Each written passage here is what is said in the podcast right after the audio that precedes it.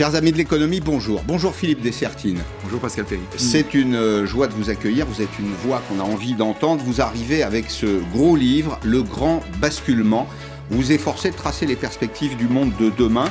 Le monde d'après qui sera, dites-vous, un autre monde. C'est publié chez Robert Laffont. Votre ouvrage commence en janvier 2020 une terrible menace, dites-vous, euh, le dérèglement climatique, et vous dites en même temps la transition énergétique n'y suffira pas. Il faudra faire beaucoup plus. La pandémie, c'est ce que je retiens également de cet ouvrage, qui est optimiste. Hein. Elle est arrivée comme une chance. Évidemment, c'est un défi à l'humanité, c'est aussi une chance, l'occasion de faire un reset comme euh, vous le dites, c'est-à-dire de repartir à zéro. On repartira pas vraiment à zéro, mais on a l'occasion de repenser les choses à partir de zéro, à partir d'une feuille blanche, et pour changer de modèle de croissance, pour arriver à une croissance qui soit un peu plus inclusive, euh, qui soit euh, un peu mieux partagée et un développement un peu plus durable. On va revenir sur le contenu de votre ouvrage, mais l'actualité économique aujourd'hui, c'est la fin du quoi qu'il en coûte une espèce d'avis d'essai qui est publié ce matin dans les échos, un entretien du ministre de l'économie, du ministre des comptes publics, qui disent euh, en substance, il va falloir en sortir parce que l'État s'est beaucoup, beaucoup endetté. Offensive médiatique, donc tous azimuts de Bercy. Il y a les échos ce matin, puis il y a également ce que dit le ministre, le ministre de l'économie ce matin sur France Inter. Nous sommes arrivés à ce moment de la sortie du quoi qu'il en coûte, mais nous le faisons progressivement. Tout simplement parce que certains secteurs continuent à rencontrer des vraies difficultés, certains secteurs redémarrent et ont besoin de cet accompagnement financier. Mais d'ici la fin du mois d'août, nous ferons un point définitif sur la situation euh, du monde économique et nous verrons quelles sont les toutes dernières aides qu'il faudra maintenir. Alors la fin du quoi qu'il en coûte, mais quand on fait les comptes, et il faut bien les faire dans une émission d'économie, on s'aperçoit que l'État dépense un peu plus euh, chaque jour. Euh, c'est la question d'ailleurs que je posais aujourd'hui sur euh, Twitter. Pensez-vous, vous qui nous suivez, qu'il faut interrompre les aides aux entreprises? Bien, vous êtes 62 à 62% à dire oui, 13% à dire non, et environ 25% à dire pas encore des aides pour les agriculteurs, des aides pour les familles modestes, euh, le pass euh, sport, le pass culture. La liste est extrêmement longue, on y passerait un, long moment. Euh, il n'est pas question de retirer brutalement les aides aux entreprises, dit ce matin le ministre de l'économie dans, dans, les échos. On va faire les choses progressivement, petit à petit. Qu'est-ce que vous en pensez, vous? Est-ce qu'il faut arrêter de dépenser l'argent qu'on n'a pas, au fond? Je crois d'abord évidemment qu'on est dans un exercice de pédagogie en ce moment, parce que la France, d'ailleurs comme d'autres pays, on pense bien sûr aux États-Unis, euh, ont découvert ce que c'était que tout d'un coup avoir l'argent qui tombe du ciel, hein, l'hélicoptère à monnaie, c'est-à-dire on vous envoie, et je crois qu'il faut vraiment avoir conscience combien l'État français a été généreux. C'est-à-dire vous avez plein, plein de gens, des patrons de petites entreprises qui vous racontent, mais jamais mon banquier n'a vu mon compte bancaire aussi plein. C'est la réalité aujourd'hui. Donc la pédagogie, c'est dire, euh, il va falloir arrêter. Hmm. Euh, il va falloir arrêter, évidemment, le but, c'est pas avoir un mur de faillite. Là, tout le monde a peur. Le, le, gouverneur de la Banque de France dit non, non, mais attendez, il n'y aura pas un mur de faillite. Il est évident qu'il y a un problème, hein. c'est-à-dire qu'on n'a plus de faillite du tout. Donc on est dans la plus grande récession de l'après-guerre et on a zéro faillite. On a les gens qui ont vu leur pouvoir d'achat augmenter, comme dit euh, le ministre de l'économie ce matin dans l'interview des échos. Bon, et puis accessoirement aussi, enfin c'est pas si accessoire que ça, on est en pré-période électorale. Et donc incontestablement, d'ailleurs on voit bien que le ministre de l'économie explique que c'est le président qui a décidé, c'est le président qui va décider, et que bien sûr il y a derrière la manière dont on va pouvoir avoir, on va dire, une sortie obligée, mmh. mais pas trop violente quand même, au moins jusqu'au mois de mai 2021. Alors il y, a les intentions, et puis il y, a la réelle président de la République veut visiter la France. Il va le faire prochainement, un tour de France. On s'aperçoit que à chaque fois que le président rencontre euh, je sais pas, les représentants d'un métier, euh, d'une industrie, euh, y compris des Français, des agriculteurs, des artisans. Le président ou le Premier ministre, c'est un chèque à la sortie. Alors, oui, ça paraît un peu contradictoire tout ça. Oui, oui, on est d'accord. D'ailleurs, c'est ce que j'évoque euh, dans le livre d'un point de vue historique. Quand vous donnez de l'argent, en général, vous êtes populaire. Donc au début, vous êtes populaire, il n'y a aucun doute. Et là, quand on est à un an de l'élection, mm. il n'est pas question d'expliquer aux gens que euh, ça va être compliqué. Peut-être juste, hein, on, évoque, on évoquait euh, tout à l'heure en off une étude qui est sortie la semaine dernière, dont je crois que vous avez fait, de l'air Hermès, oui, de l'air Hermès, en disant on fait le calcul théorique, hein, mais combien de temps on va mettre pour rembourser la dette? En disant les Allemands, grosso modo 6 ans, hein, donc d'ici 2028 ça doit être bon, euh, les Français 67 ans. Alors là, évidemment, tout d'un coup, c'est la douche froide. Alors vous avez les politiques français qui disent ah, mais non, mais il n'est pas question qu'on rembourse. Non, mais on va pas pouvoir être remboursé éternellement. les Espagnols, c'est 90 ans. Euh, les Italiens, qui sont pas terribles, eux, c'est que 28 ans, parce que en termes de dépenses publiques, ils sont, on va dire, beaucoup, beaucoup plus performants que nous.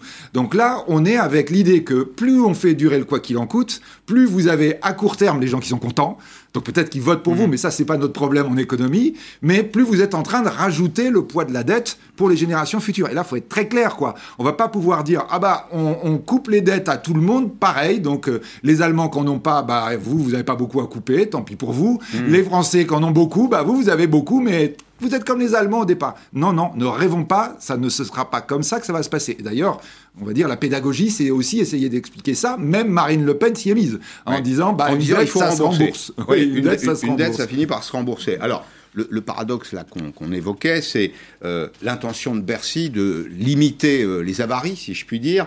Il faudra du temps pour, pour rembourser la, dette, mais en même temps, le quotidien, ce sont des aides euh, additionnelles. Regardez ces mesures supplémentaires qui ont été annoncées, qui sont mises en œuvre d'ailleurs. C'est 3,4 milliards pour le fonds de solidarité. Alors ça abonde qui? Ça abonde les entreprises, souvent d'ailleurs de taille modeste, qui sont les plus nombreuses en France. 4 milliards pour les exonérations de charges. Euh, qui sont des exonérations de cotisations, d'ailleurs, dans la plupart des cas. Il faudra songer un jour à, abonder les, caisses euh, des régimes sociaux en France, parce que c'est la sécurité sociale, c'est les retraites, et ça distribue du revenu. Donc, on ne peut pas très longtemps couper les recettes et continuer de distribuer l'argent. Et puis, 6,4 milliards d'euros pour l'activité euh, partielle. Donc, comment on arbitre tout ça? Au fond, la question, c'est celle de la méthode. Non, mais pour le moment, il n'y a aucun problème tout ce qu'on fait, ça fait de la dette supplémentaire. Et d'ailleurs, la dette, on dit il y a la dette globale de l'État, il va y avoir la dette de la sécurité sociale qui va exploser, il va y avoir la dette du chômage qui va exploser. Donc, on est juste en train de dire, bah, vous inquiétez pas, il y aura de la dette partout. Et là, les Français, maintenant, ils se sont dit, bah, ouais, au fond, bah, alors donc, c'est pas un problème. Mm. Et, et, là, effectivement, vous êtes en train de dire, ah oui, non, mais il va falloir faire la pédagogie pour expliquer que si, c'est un problème. Et que d'ailleurs, ce que dit le ministre de l'économie ce matin, on a de la chance, on a des taux vraiment pas chers. Enfin, d'ailleurs, il faut être très clair, hein, c'est des taux complètement artificiels. Depuis à peu près 15-20 ans, on vit avec des taux qui sont fous qui ne correspondent pas à la réalité que devrait être le loyer de l'argent. Plus vous prenez du risque, normalement, plus vous avez des taux élevés. Mm. Là, depuis 20 ans, et en particulier depuis, on va dire, la crise de 2007-2008, les taux sont maintenus anormalement bas par les banques centrales. Et donc là, tout le monde dit, même pas mal, quoi, ça coûte de moins en moins cher. Mais même sans tenir compte du taux d'intérêt, rien que le montant à mm. rembourser, ça commence à être des sommes astronomiques. Et ce que dit le ministre ce matin, c'est dit, euh, attention quand même, on est passé en taux positif en France maintenant. On est à 0,2. 0,2. Oui, 0,2. Oui, d'accord, mais enfin, on était largement négatif pendant des semestres et des semestres. On disait plus on s'endette, plus on gagne de l'argent. Là, tout d'un coup, on commence à dire ah oui, attention, ça recommence à peser. Et là, évidemment, on est sûr de rien parce que, bien sûr, derrière la reprise dont on a besoin, il y a le risque naturel qui serait une bonne nouvelle de l'inflation, qui voudrait dire que ça y est, ça repart très fort et que par définition, les prix commencent à monter, ce qui est en train de se produire. L'exercice de pédagogie auquel vous vous invitez euh, n'est pas de saison dans une campagne euh, présidentielle? On est d'accord. La pédagogie, elle va être pour après. Et là, évidemment, on se dit que la pédagogie va être compliquée quand effectivement on aura eu la pluie d'argent qui nous sera tombée dessus. Bon, les Allemands ont un avantage par rapport à nous. D'abord, ils ont moins de dettes. Ils ont les élections en septembre. Euh, dès le mois d'octobre. Ils, seront débarrassés, vous voulez dire. C'est ça, l'automne. Dès, l'automne, ils vont pouvoir commencer à dire bon, bah maintenant, il va falloir qu'on revienne mm. dans la situation normale. Il faudra qu'on regarde ce qui se passe de l'autre côté du Rhin, parce que probablement, ça aura quand même valeur d'avertissement, sachant que la situation allemande est bien plus favorable que la nôtre court terme. Hein, donc on, est bien avec cette idée, attention au réveil douloureux.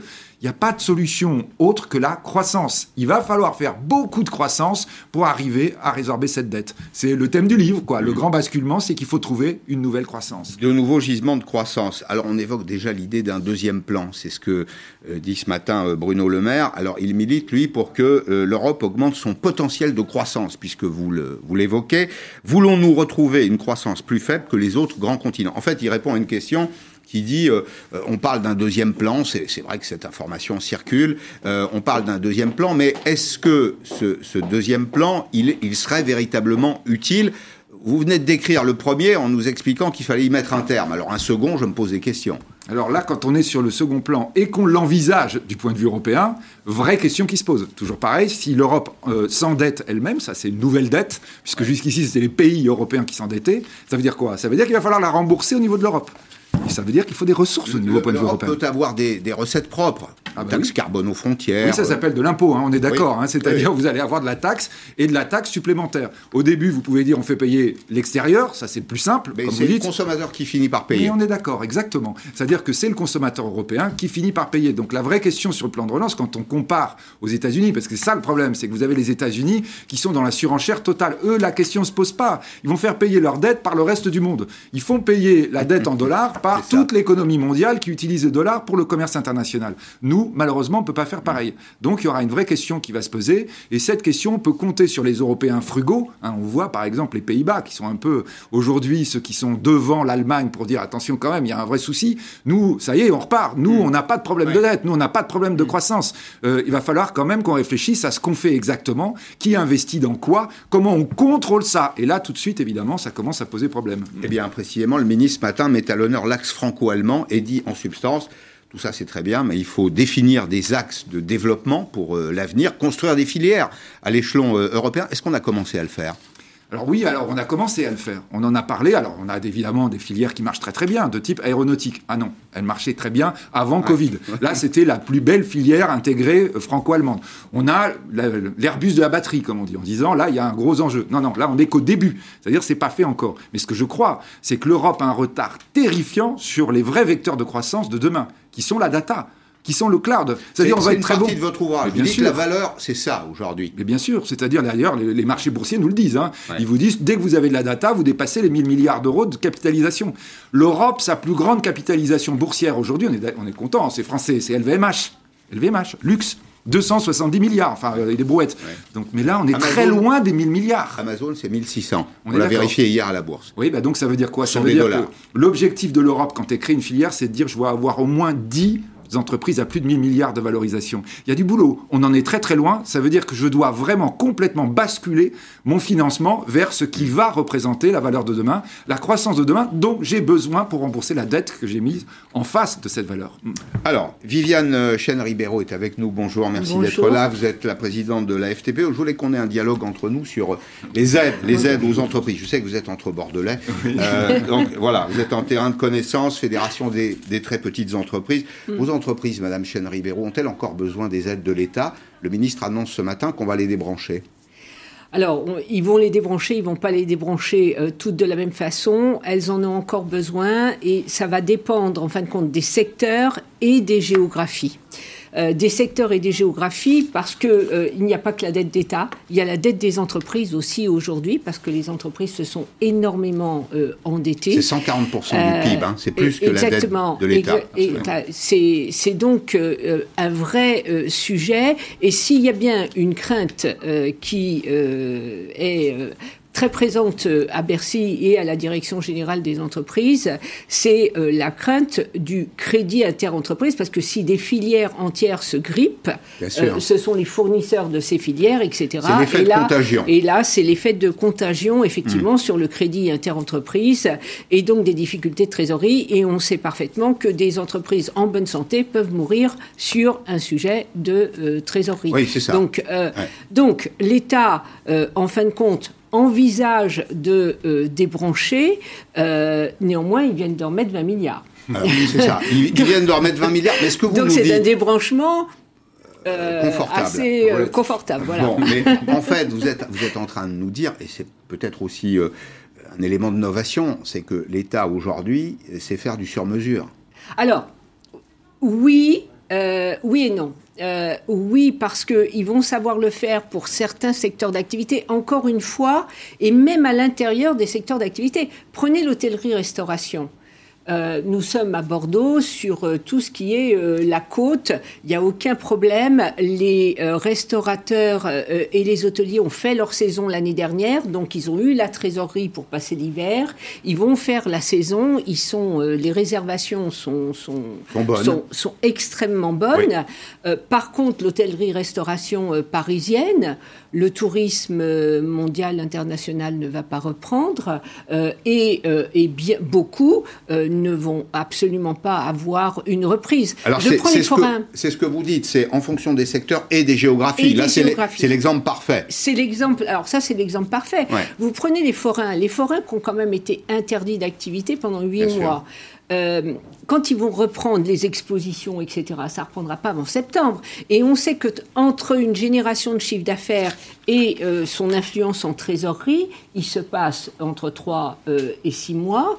Donc, ils vont retrouver un volant de fluidité de trésorerie pour pouvoir vivre et poursuivre leur activité uniquement 6 mois. Or, les forains hier étaient à Bercy et on leur a dit les aides s'arrêtent fin août je ne suis pas sûre que ça ne nous fasse pas un secteur euh, en, grande difficulté. Et en grande difficulté, un secteur qui est surtout... Je comprends parfaitement, mais Philippe Dessertine, là, on parle de, de milliards, c'est l'argent des Français, c'est l'argent des contribuables. C'est pas de l'argent magique, non Non, non, on est en train de rajouter des années de dette. Hein, là, on est exactement, On est en train de reporter sur les générations mhm. futures, lointaines. Hein, ce qu'on disait, c'est comme une après-guerre, quoi. Hein, pendant, si on est sur une base à 67 ans, 70 ans, en disant, ouais, bah, si c'est 67 ans ou 69 ans, ça change quoi? Pour nous aujourd'hui, pas grand-chose. La vraie question, ça va être quel est le poids qui va reposer sur les épaules de nos enfants et de nous-mêmes quand même assez rapidement, et donc quelle croissance on va mettre en face? Parce que c'est ça la vraie question. C'est que oui, repartir, mais repartir avec quel niveau de croissance? Je crois que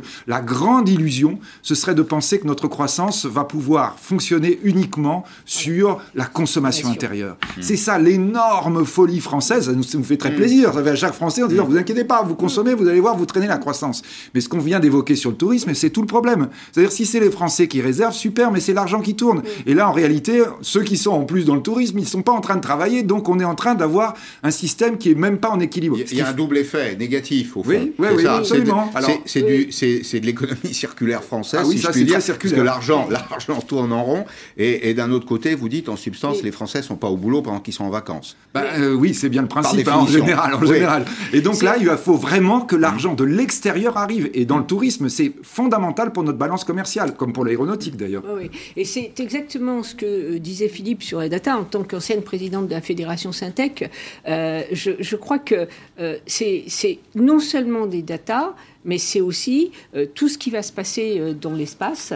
Euh, et, et, Ça peut aller donc, ensemble, bah, c'est l'infrastructure des datas de demain. Mmh. Donc, mmh.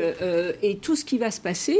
Et donc, à partir du moment où nous ne maîtrisons pas, il y, y, a un sujet de croissance, Philippe l'a très bien expliqué, mais il y a aussi un sujet de souveraineté au niveau des datas. Alors, il faut expliquer pourquoi les datas, c'est important. Les données, en réalité, les données, c'est ce qui sert euh, à tracer les consommateurs. Euh, un des premiers cours dans les écoles de commerce, c'est la connaissance client. Quand on connaît ses clients, bah, on a déjà un gros avantage. Or, les datas ont une véritable valeur, c'est une espèce de pétrole du, du 21e siècle. Celui qui les maîtrise, en réalité, maîtrise euh, l'accès aux consommateurs. Et quand on maîtrise l'accès aux consommateurs, on maîtrise l'accès à la valeur. Mais Pascal Péry, bien au-delà.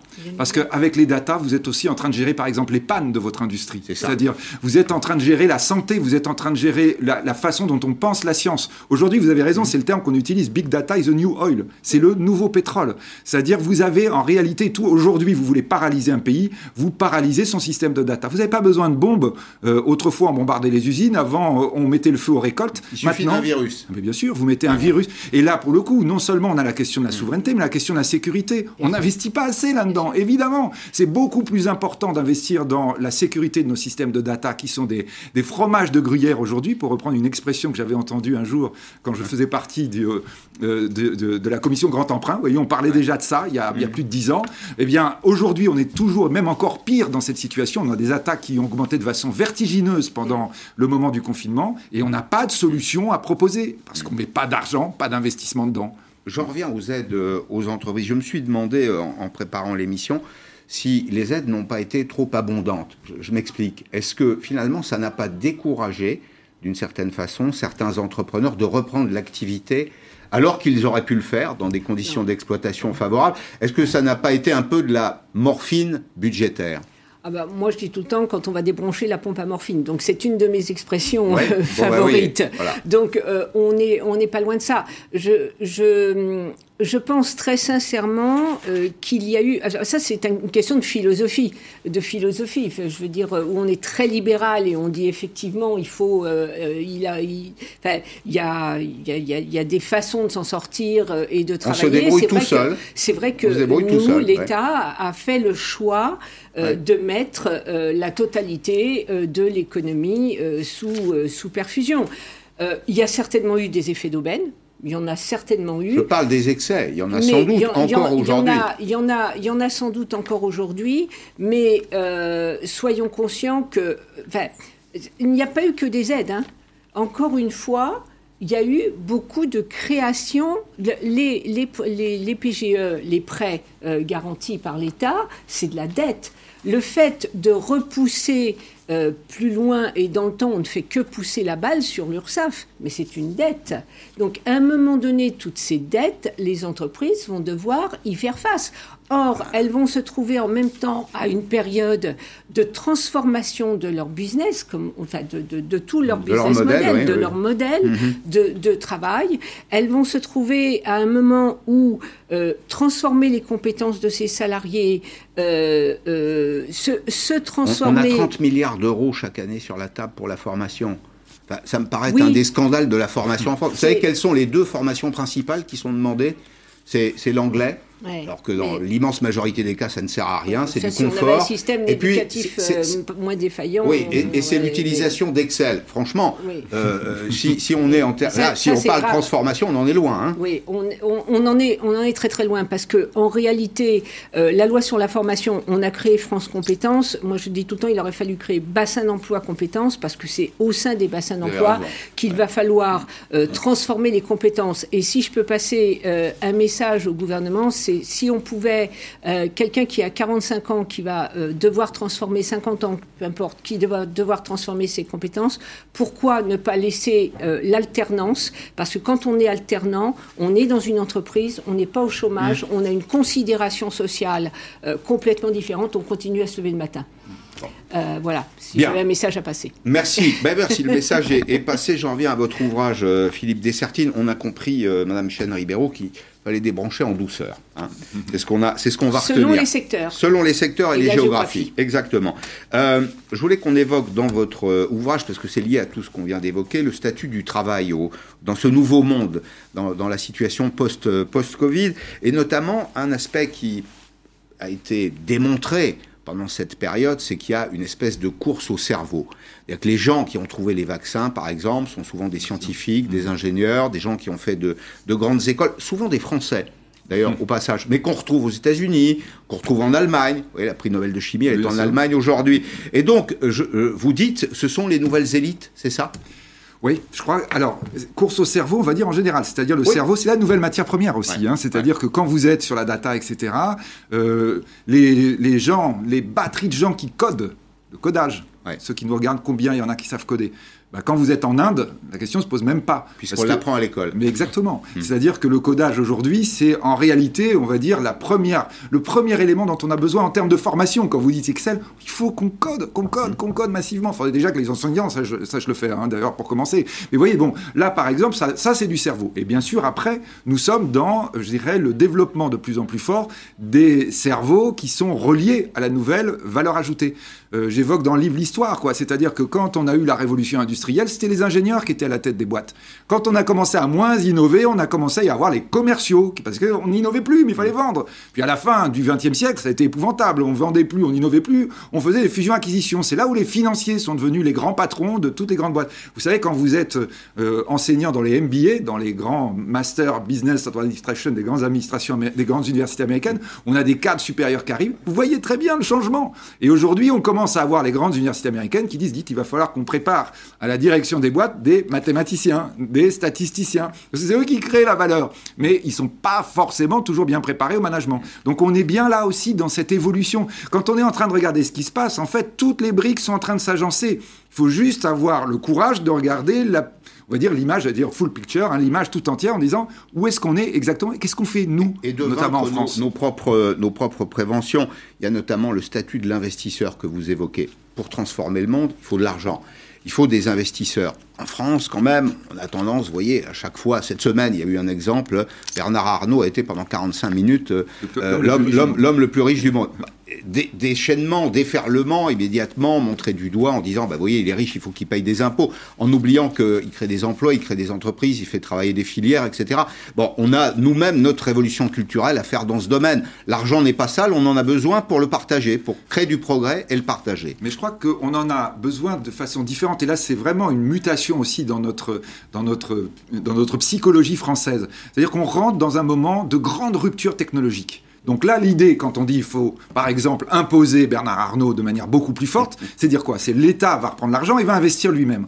Or ça, c'est super dangereux quand vous êtes dans les grandes ruptures technologiques. L'État, c'est pas, c'est pas son boulot de prendre des risques. Des risques, ça veut dire que vous allez vous tromper tout le temps, qu'on va perdre l'argent donc perdre l'argent du contribuable, pas possible. L'État, par définition, il ronronne. Et là, on a besoin évidemment de beaucoup de nouveaux investisseurs qui vont accepter de perdre et parfois de gagner beaucoup. Monsieur Moderna, par exemple. Enfin, c'est pas Monsieur Moderna, mais Moderna. C'est Monsieur Bancel. Oui. Monsieur Bancel, voilà, exactement, en français. Mm. Hein, un ancien de chez Mérieux. C'est un ancien de chez Mérieux qui dirige Moderna depuis 2011, euh, pour être tout à fait précis. Dans cet ouvrage, vous semblez également préoccupé par un sujet qu'on traite assez régulièrement dans, dans Periscope, c'est la question de la démographie. Et vous dites, euh, là, il y a une espèce d'angle mort. Euh, il y a un déni. Je crois que vous utilisez le mot déni. Vous dites, oui, bah, on va prendre 2 milliards d'individus en plus dans les 30 années qui viennent, à peu de choses près. 80% seront des urbains. D'ailleurs, au passage, ça va comment dire, renforcer le déséquilibre entre les zones urbaines et puis ce qu'on appelle les, les, zones périphériques. Et vous dites qu'il faudrait trouver une solution. J'aimerais savoir laquelle. Alors d'abord, c'est pas une fatalité, hein, les 80%, c'est si vous continuez sur la même lancée. Or, on sait qu'il faut qu'on change de modèle. On le sait, parce que, le, on va dire, un des aspects de représentation du dérèglement climatique, ce sont bien ces mégalopoles. On va dire, on n'aura jamais été aussi nombreux sur la Terre et jamais les humains n'ont occupé aussi peu d'espace. C'est-à-dire, la Terre est devenue un désert. Thomas Pesquet qui tourne autour de la Terre, ces photos, vous voyez surtout le noir quand c'est la nuit. Mm. Parce que les humains sont concentrés dans des zones absolument gigantesques qui vous sapent complètement tout le climat. Donc là, il y a une vraie question qui se pose. Il est vrai aussi que quand on parle des 2 milliards en plus d'ici 2050, minimum, parce que là, la démographie a quand même du mal hein, à se projeter. Euh, 2 milliards en plus, grosso modo 100, 120 millions par an, même quand on est en période de Covid. Hein. En plus, c'est énorme. C'était hein, quand... l'an dernier, 100 millions de plus. Oui, c'est ça, exactement, sur la planète, vous vous rendez compte, incroyable. Donc, eh bien, ça veut dire quoi? Ça veut dire qu'en réalité, on augmente la population mondiale par la faim. Fondamentalement, la population mondiale vieillit c'est euh, un des éléments que je souligne dans l'ouvrage en disant euh, la population, pas que la population française, le monde entier vieillit. Nous sommes aujourd'hui supérieurs, quand on a plus de 65 ans, à ceux qui ont moins de 5 ans. Mais dans 30 ans, on sera supérieur, plus de 65 ans, à ceux qui ont moins de 25 ans. Donc ça veut dire quoi? Ça veut dire que plus vous vieillissez, plus vous consommez du service moins vous consommez du physique. C'est pour ça que nous sortons de la révolution industrielle. L'industrie est appelée à diminuer dans la consommation des humains parce que les humains vieillissent. Et ça aussi, nous autres, quand on veut relocaliser l'industrie, il faut qu'on se pose la question. On est en train de faire quoi là? On est en train de répondre au XXe siècle, au XIXe ou on est en train de se projeter sur le XXIe Vous dites l'histoire c'est utile, mais ce n'est pas elle qui va nous fournir les, les solutions. Dans le monde de demain, d'ailleurs, faudra-t-il une quantité de travail additionnel, euh, non pas à la journée, non pas au mois, mais sur euh, une vie humaine. Bruno Le Maire, d'ailleurs, explique ce matin que l'appauvrissement relatif des Français par rapport aux Américains et aux Allemands est lié à la quantité de travail au cours d'une vie. Tout ceci, ça intéresse évidemment notre modèle social, le, financement notamment du système de, retraite. Euh, on, va, on va devoir faire une nouvelle réforme. Bah oui, ça c'est sûr. Enfin, on va peut-être même devoir faire une vraie réforme, on va dire, parce que réellement, depuis des années et des années, on est en train, comme vous disiez, Madame Ribeiro tout à l'heure, on est en train de repousser, repousser, repousser sans cesse. On a fait un petit quelque chose, on peut le présenter aux électeurs, mais fondamentalement, on sait très bien que ça suffira pas.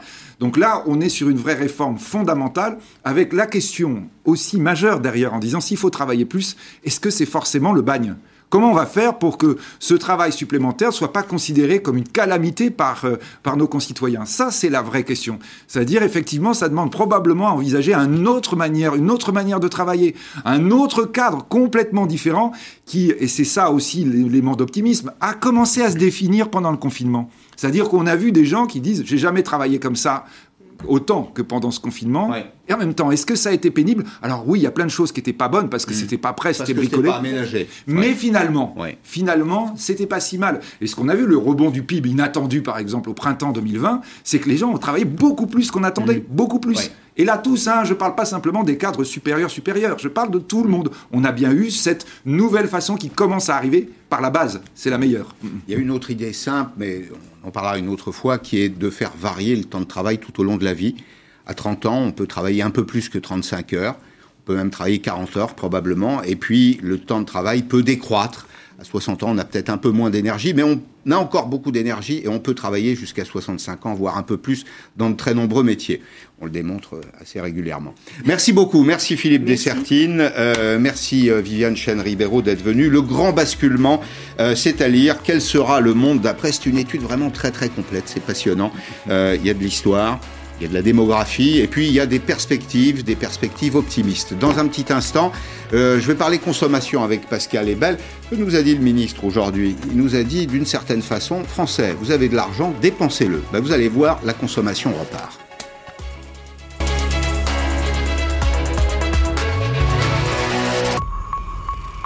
Laissez-vous guider avec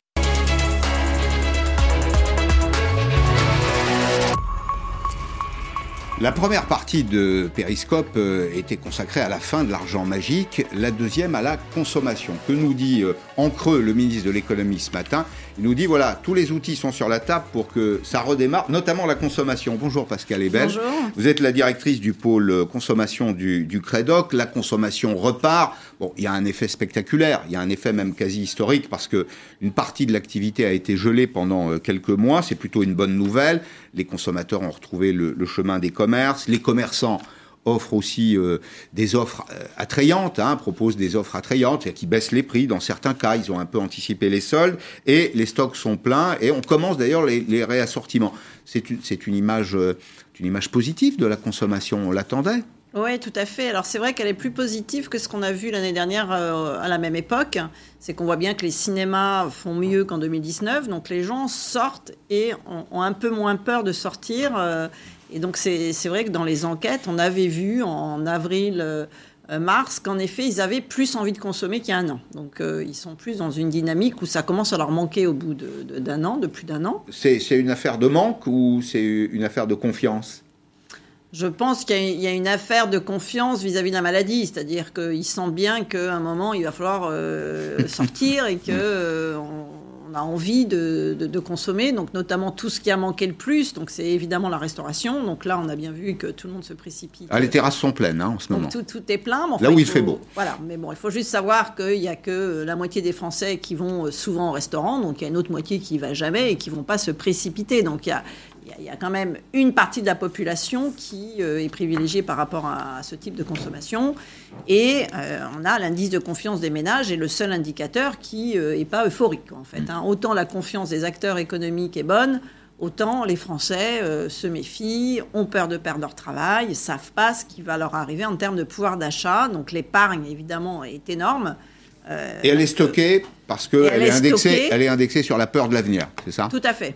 Voilà. Et donc c'est sur ce sujet-là qu'il va falloir rassurer euh, les consommateurs vis-à-vis de l'économie quand même, en fait. Hein, c'est vraiment ça. Comment fait-on, tiens, pour rassurer les consommateurs? Ah ben, de toute façon, ils euh, sentent bien ce qui se passe. Donc c'est les, les, entreprises, hein, c'est-à-dire que c'est... Euh, ils sentent bien s'il y a des restructurations, ils le voient, ils voient autour d'eux les voisins qui ont des problèmes et qui sont au chômage ou pas. Donc euh, ils sentent très bien ce qui se passe du côté du privé et de, ce qui va arriver dans les jours qui vont venir. Alors on va rentrer dans le détail de, vos études, essayer de comprendre ce qui se passe dans la tête du consommateur. Mais pour commencer, nous prenons la direction euh, d'Orléans avec ce reportage de Charles Divot. L'activité repart, la consommation aussi, à tel point qu'on pourrait presque parler d'un boom de consommation. En faisant votre shopping, peut-être l'avez-vous remarqué cette tendance qu'ont les sacs à tirer sur vos bras, comme si soudainement ils avaient pris du poids. À croire que nous achetons plus que de raison. Il faut faire remarcher le commerce, donc on en profite. Bref, l'activité repart, bien aidée par des boutiques décidées à vous attirer coûte que coûte à l'intérieur. Celle-ci, par exemple, n'a pas attendu les soldes pour faire des promotions. Si on a une robe qui plaît beaucoup d'ailleurs, par exemple, elle est de base à 79,95 et là on a moins 20% qui s'applique dessus soit 16 euros d'économie. Une technique qui semble fonctionner auprès des clients. Je voulais un petit haut. Un petit haut, ouais. Un petit haut un petit peu fleuri, un petit peu. Pour la saison Gai comme ça, oui. On avait fait des petites économies, hein, forcément, hein, on ne dépensait pas. Donc là, on va essayer de libérer un petit peu. on a envie de penser un peu à nous. Moi qui suis maman, je peux vous dire que voilà, c'est mon moment de plaisir là. se faire plaisir, quitte à voir la facture se rallonger. Ticket moyen dans ce magasin 50 euros contre 35 en temps normal. Même constat pour cette autre enseigne et cela tombe bien. Dans la réserve, il n'y a quasiment plus de place pour stocker les invendus. On fait beaucoup de réassorts euh, depuis mercredi euh, parce que bah, les ventes euh, sont là. Donc c'est vrai que ça nous fait du bien de voir que les stocks baissent. Une frénésie qui a pris de court certains vendeurs. Cinq jours après avoir rouvert, Jean-Christophe doit déjà rappeler ses fournisseurs en urgence. Tout ce qui est bol, tasse, là c'est les derniers qu'il me reste, ça c'est le tout dernier. Je vais recevoir la, la, livraison la semaine prochaine. Cette reprise suffira-t-elle à sauver un chiffre d'affaires marqué par deux mois de fermeture? Nous avons posé la question à ce directeur de centre commercial qui compte 85 enseignes. C'est très encourageant, euh, d'autant plus qu'il y a des temps forts commerciaux qui arrivent. Plus tard que cette semaine, on a la fête des mères.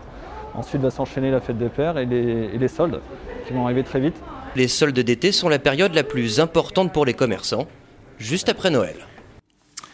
Voilà, une euh, indication, un indicateur qui est euh, utile, c'est que les recettes de TVA, et Bruno Le Maire le précise aujourd'hui dans les, dans les échos, les recettes de TVA sont plutôt bonnes. Donc ça, ça, ça donne euh, quand même un, un sens hein, à, à, à, la tendance. Euh, les prix, là, vous avez vu, les, les commerçants font vraiment des efforts hein, pour euh, oui. séduire à nouveau les consommateurs. Alors ça, on l'a vraiment vu dans nos enquêtes, c'est qu'il y a une envie d'acheter, c'est que les gens ont envie de craquer mais euh, on voit bien que l'indicateur de recherche de prix bas a augmenté.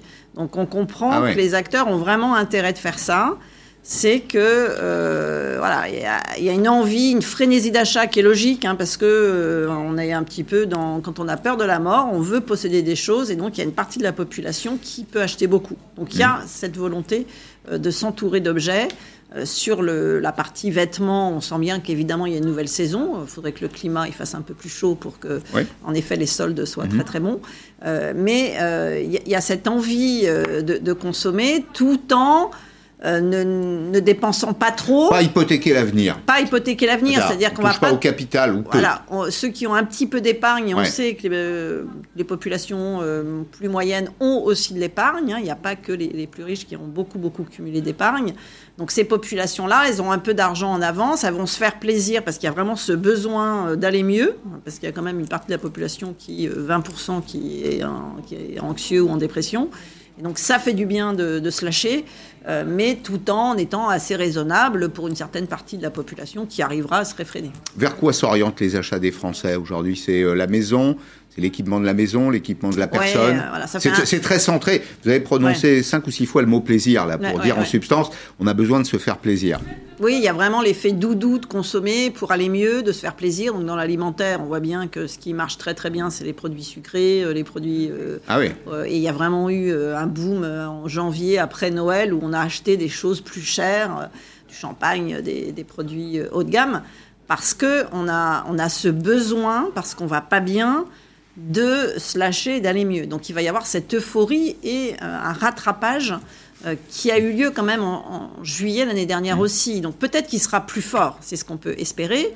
Et c'est vrai que ça fait un an et demi où on s'est concentré sur soi, s'est concentré sur son intérieur. Et donc, c'est vrai que les plus grosses dépenses qu'on a depuis un an et demi, c'est le bricolage, c'est l'intérieur, c'est. Euh, Mais c'est durable, ça, à votre avis? C'est-à-dire que cette période d'un an à vacciner les Français, d'une certaine façon, on en revient à des choses plus simples, non? Oui, il y a vraiment le recentrage sur sa famille, sur des gens très proches. Et il y a quelque chose qui va durer, c'est que le télétravail va durer. Hein. 40% des Français sont en télétravail. On sait très bien que ça va être moins intense, mais forcément, comme on se projette en passant plus de temps chez soi, on réinvestit l'intérieur. Donc que ce soit, on fait plus de cuisine, on sait qu'on continuera à en faire un peu plus, donc on achète beaucoup de petits électroménagers, ça, ça explose. Euh, on a sa télé qui va être plus grande et donc on a changé ses écrans télé. Donc euh, je pense qu'il y a vraiment des choses fondamentales qui bougent, euh, notamment sur euh, ce, ce, recentrage sur passer plus de temps chez soi et moins à l'extérieur, donc tout un tas de postes où le paraître sera moins important, euh, où on va euh, sans doute pas manger tant que ça à l'extérieur. C'est-à-dire que oui, mmh. on va se lâcher, mais les repas du midi euh, qui étaient faits euh, en restauration collective, la restauration collective a compris, hein, ils sont en train de, de, complètement modifier, de se restructurer pour livrer des repas chez les gens. Mmh. Donc on va quand même avoir une, un moment de sa vie qui va être plus chez soi, donc forcément des choses. Donc la, la valeur va se déplacer aussi, et la, la, la valeur dans le repas livré, c'est la livraison. Bien sûr. Presque autant, si ce n'est plus que le, que le repas. Il y a la question des soldes. Alors, report des des, soldes. Euh, Bruno Le Maire était sur euh, France Inter ce matin. Report des soldes sans doute d'une semaine. C'était un temps un peu historique de la consommation. Ça l'est beaucoup moins pour des raisons qu'on a déjà évoquées autour de cette table, parce que les soldes, c'est quasi permanent. Bruno Le Maire, donc, qui met en garde contre un report trop tardif. Vous vous rappelez de l'an dernier hein. L'an dernier, il y avait eu des débats hein, autour de la période des soldes. Les commerçants voulaient qu'on les reporte euh, après le 15 juillet, hein, si j'ai bonne euh, mémoire. L'a dit, le ministre dit attention, euh, cette année 2021 ne ressemblera pas à 2020. L'année dernière, on les avait repoussés à la mi-juillet. Le résultat n'avait pas été probant. Donc je pense qu'il est plus sage, surtout au regard du regain de consommation actuel, de ne pas décaler exagérément la date des soldes. Elles étaient prévues le 23 juin. Je propose qu'elles soient décalées au 30 juin. Euh, Alain Griset confirmera cette date dans les prochains jours, mais il me semble qu'il ne faut pas trop les décaler pour profiter justement de ce rebond de la consommation des Français. Alors, nous sommes avec Bernard Julien, qui est euh, économiste, professeur à l'Université de Bordeaux, spécialiste du marché automobile. Bonjour euh, Bernard, on évoque le pouvoir d'achat des Français, les intentions d'achat avec euh, Pascal Ebel. Alors, les ventes de véhicules d'occasion ont explosé. C'est-à-dire que l'occasion dépasse le neuf en France, plus de 2 millions de ventes, pour être tout à fait précis, de janvier à avril de, de cette année. J'ai juste une question, parce qu'on parle des consommateurs, mais je pense aussi à l'industrie. Est-ce que ça pénalise les industriels, et notamment les Français? Non, a priori non. Hein. Le, fait que euh, sur des marchés mûrs, les marchés d'occasion sur l'automobile soient très supérieurs au marché du neuf, au fond, euh, aux États-Unis, c'est le cas depuis, depuis les années 20, hein, donc c'est pas c'est pas très nouveau. Euh, évidemment, là, on atteint des proportions qui sont relativement élevées. En même temps, euh, comme, en beaucoup de domaines statistiques hein, euh, en 2021, quand on fait la comparaison avec 2020, on se retrouve à, enregistrer des croissances délirantes. Ce qui est raisonnable, c'est de comparer à 2019. Là, ça fait apparaître une croissance, mais qui n'est pas aussi importante. Euh, le marché de l'occasion en France, c'est à peu près 5 millions et demi de voitures chaque année. Là, si on continuait, comme vous l'avez dit, sur le rythme des quatre premiers mois de l'année, on serait plutôt à 6 millions. Donc c'est sensible, hein, mais c'est pas euh, l'explosion qu'on pourrait imaginer. Par contre, évidemment, ça signale quand même qu'il existe un très fort décalage entre ce qui est proposé comme produit par les constructeurs et ce que euh, les ménages sont susceptibles d'acheter. Hein, et un chiffre qu'on doit peut-être souligner, c'est les occasions vieilles, quoi, les occasions anciennes. Donc si je prends mes occasions de 15 ans et plus, Hein. J'ai un chiffre, je regarde mes notes, qui est de 470 000 voitures. Hein, et quand on le compare avec ce que les, ménages ont acheté en voiture neuve, on est pratiquement à, à 2 pour 1. C'est-à-dire que les ménages français auront acheté sur les 4 premiers mois de l'année 2021 deux fois plus de très vieilles voitures qu'ils n'ont acheté de voitures neuves. Qu'est-ce que, ça, qu'est-ce que ça veut dire, Bernard Julien? Ça veut dire que les, constructeurs doivent repenser leur, euh, leur politique de l'offre et l'assortiment, notamment sur les petits véhicules? Oui, enfin, ça, veut dire très clairement que le mouvement de renchérissement des produits, hein, dont les constructeurs sont en partie responsables, mais en partie seulement parce qu'il y a toute une dynamique réglementaire qui a aussi euh, alourdi les produits, renchéri les produits, bah, conduit à une espèce de fossé grandissant entre les ménages français et les constructeurs et leur offre. Quoi. Hein. et donc ça, c'est une vieille question, hein, mais c'est vrai qu'on se retrouve aujourd'hui à ne plus pouvoir vendre de voitures neuves cas de toute petite minorité de ménages riches et vieux, si vous voulez, alors que la très grande majorité des ménages restent au, bord du chemin. Et évidemment, dans le cadre des stratégies de décarbonation, dans le cadre des zones à faible émission et de toutes ces pressions que l'on met sur les ménages pour qu'ils deviennent plus propres, euh, bah, ça, fabrique du gilet jaune, notre affaire. Quoi. Bon, merci, merci Bernard Julien. On y consacrera beaucoup plus de temps. Euh, au cours d'un prochain périscope. Merci d'avoir participé à cette émission. La voiture, Pascal, est belle dans le, le panthéon de la consommation. Ça reste un objet iconique ou pas? Oui, alors ça, ça, a pris un peu de valeur là pendant la, avec toute, toute la période qu'on vit parce que on voit bien que les transports urbains, euh, il n'y a plus personne. Et donc mmh. ceux qui ont une voiture individuelle, ils veulent se protéger. Donc euh, c'est un outil de protection, la voiture, bah, en période de risque. Hein. Oui, tout à fait. On voit bien que pour les, vacances, euh, les gens préparent les, les camping-cars qui explosent. Donc tout le monde préfère être mm. dans un environnement euh, petit. Donc ça regagnait un peu en lettres de noblesse. Mais c'est vrai qu'on euh, sent bien que quand même la mobilité évolue beaucoup et que l'électrique et euh, les vélos euh, ont beaucoup plus d'avenir. bon, très bien. Merci beaucoup Pascal Ebel. Dans 5 minutes environ, Arlette Chabot et ses débatteurs. À demain, 16h en direct sur LCI. À demain.